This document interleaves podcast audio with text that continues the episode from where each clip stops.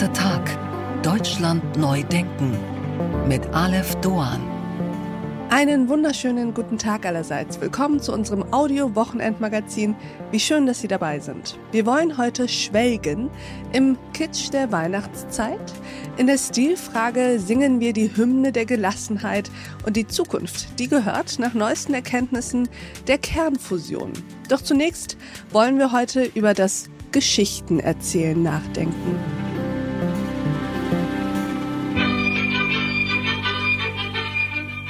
Es war einmal ein Mann und eine Frau, die wünschten sich schon lange ein Kind. Sie wohnten in einem prächtigen Haus, vor dem aber war eine hohe alte Mauer. Es ist unmöglich zu datieren, wann wer wem zum ersten Mal eine Geschichte erzählt hat. Das Erzählen von Geschichten ist die vermutlich älteste Kulturtechnik. Bevor Menschen geschrieben haben, bevor Menschen gelesen haben, haben sie erzählt. Vielleicht zu Anfang nur mündlich, danach schriftlich durch Höhlenmalerei, durch Mythen und Märchen, Legenden und Romane, Poesie und Malerei, Theater und Tweets, Kampagnen und Propaganda, Instagram und TikTok-Videos. Und dafür braucht es nicht viel. Es gibt da eine Legende über einen der, ich würde sagen, größten Geschichtenerzähler aller Zeiten. Sie besagt, dass Ernest Hemingway mit ein paar anderen Autoren wettete, er könne eine Geschichte mit sechs Worten schreiben. Nur sechs Worte.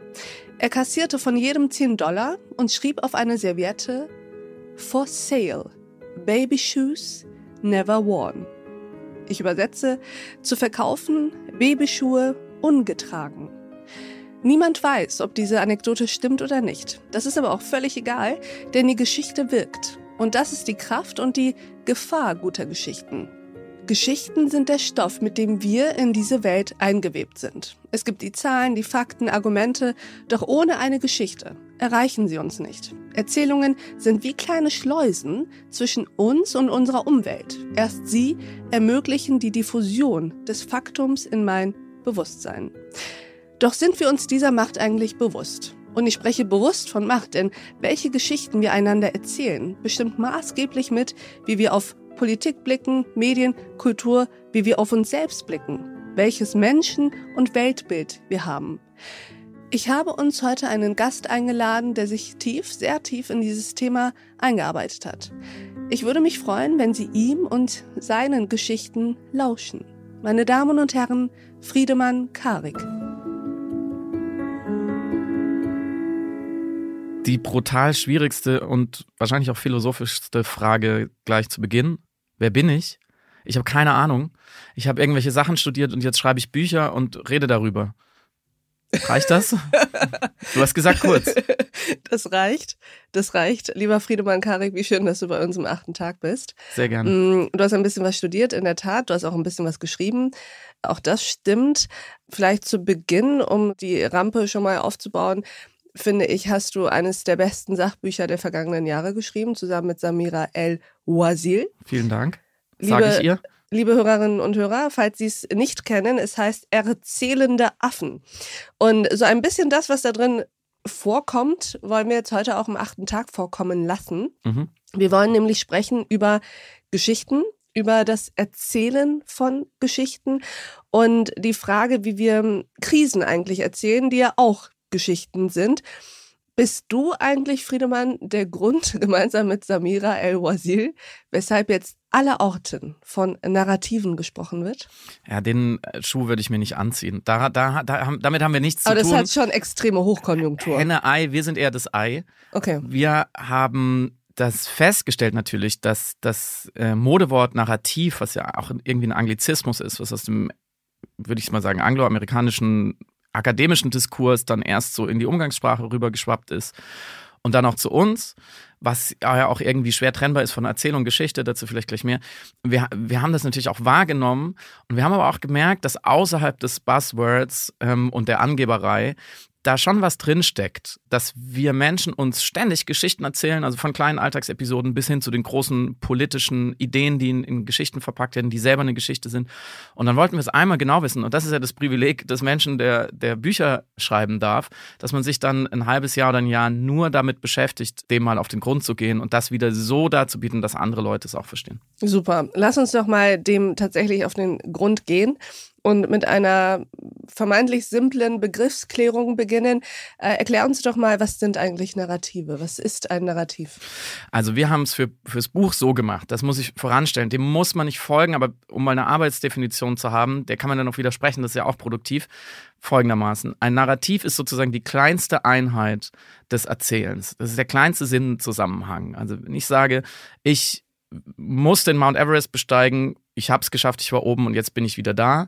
Das ist sozusagen die kleinste Geschichte. Und wir haben im Buch eben versucht herauszufinden, welche Narrative stecken denn in unserer Kultur, in unseren Religionen, in unseren politischen Ideen. Also zum Beispiel die Meritokratie, vom Tellerwäscher zum Millionär. Wenn ja. du dich nur stark genug anstrengst, dann kannst du es schaffen. Dieses kleine Narrativ, was super simpel ist, äh, von dem man jetzt sagen kann, stimmt, stimmt nicht, das kommt später, das steckt in den allermeisten erfolgreichen Hollywood-Filmen, das kommt eigentlich, das hat seine Wurzeln in der griechischen Antike, in der Mythologie, in den großen Heldensagen. Hier trifft das generische Maskulinum, weil es fast immer nur Männer waren, sonst hätte ich jetzt Heldinnen gesagt. Also dieser Individualismus, dieses, dieses Leistungsprinzip, dieses ja. Belohntwerden für Mut, für Einsatz, für Cleverness. Wir denken mal kurz an Odysseus, also sozusagen auch eine meritokratische Geschichte.